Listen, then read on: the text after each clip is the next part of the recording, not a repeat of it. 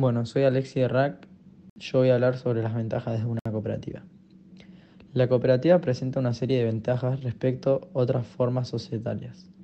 La capital social variable es el capital social que se estipula en los estatutos porque se puede adaptar a las posibilidades de los socios que deciden emprender la cooperativa. Responsabilidad limitada. Los socios solamente son responsables por el capital que han aportado y no más. Bonificaciones fiscales. Por su especificidad pueden gozar de determinadas excepciones y bonificaciones a nivel fiscal. libre accesión. Los socios se dan de alta y baja en el momento que lo desean. Toma de decisiones democrática. Eh, todos los socios participan en el proceso de decisión y de esta forma se consigue gran un gran consenso delante de cualquier reto a afrontar y se fomenta la implicación de todo el mundo.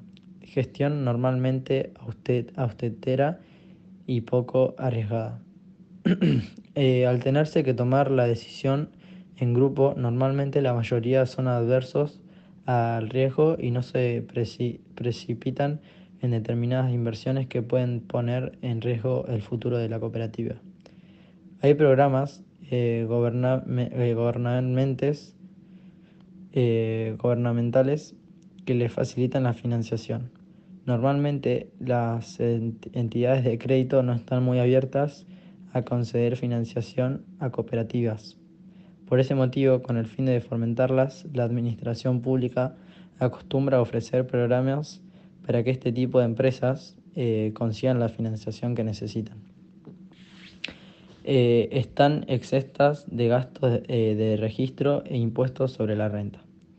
En la misma línea que lo anterior, para conseguir que sean variables y que aparezcan más cooperativas en todo el territorio, gozan de estas ventajas para que no tengan tantas cargas y les sea más simple la realización de los, de los trámites.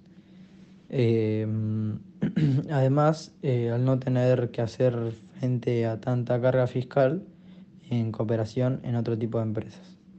Pueden ofrecer el mismo bien o servicio de, de estas a un precio más competitivo. Preferencia de la administración a recurrir a sus servicios. Al ser una forma societaria que no es muy conocida entre el público en general, la administración suple eh, esta falta de clientes, o sea, la administración suple y está a falta de clientes mediante el cargo de determinados servicios a las cooperativas y se puede cobrar el pago único de la presentación.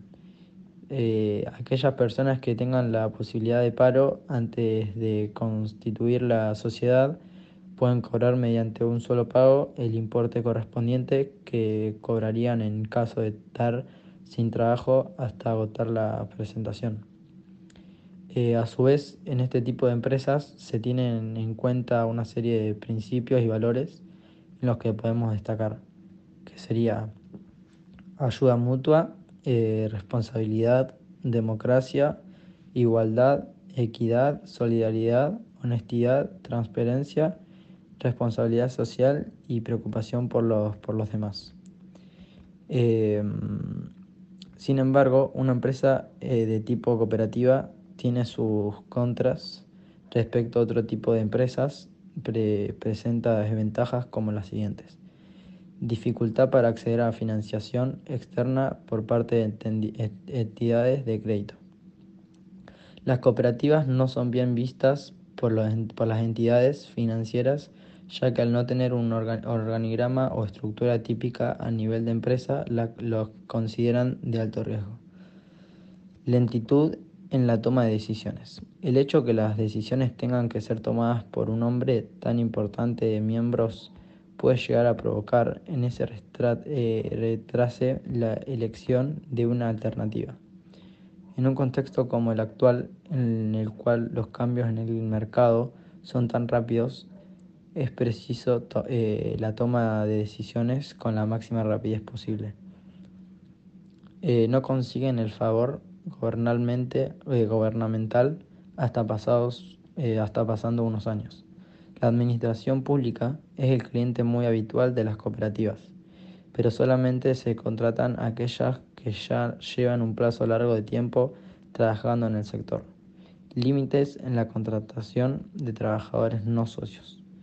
No pueden contratar a aquella cantidad de trabajadores que deseen porque hay algunos límites eh, marcados por la ley al respecto. Dedicación de los beneficios. En caso que haya beneficios, hay que destinar el 30% de ellos para cubrir pérdidas de otros ejercicios, en caso que les haya eh, habido. Falta de eh, formación de sus miembros. Los miembros de una cooperativa acostumbran a ser expertos en aquel servicio o producto concreto que, que, van a ofrecer. Ahora bien, a veces les cuesta más realizar determinadas tareas contables o administrativas necesarias para todo negocio.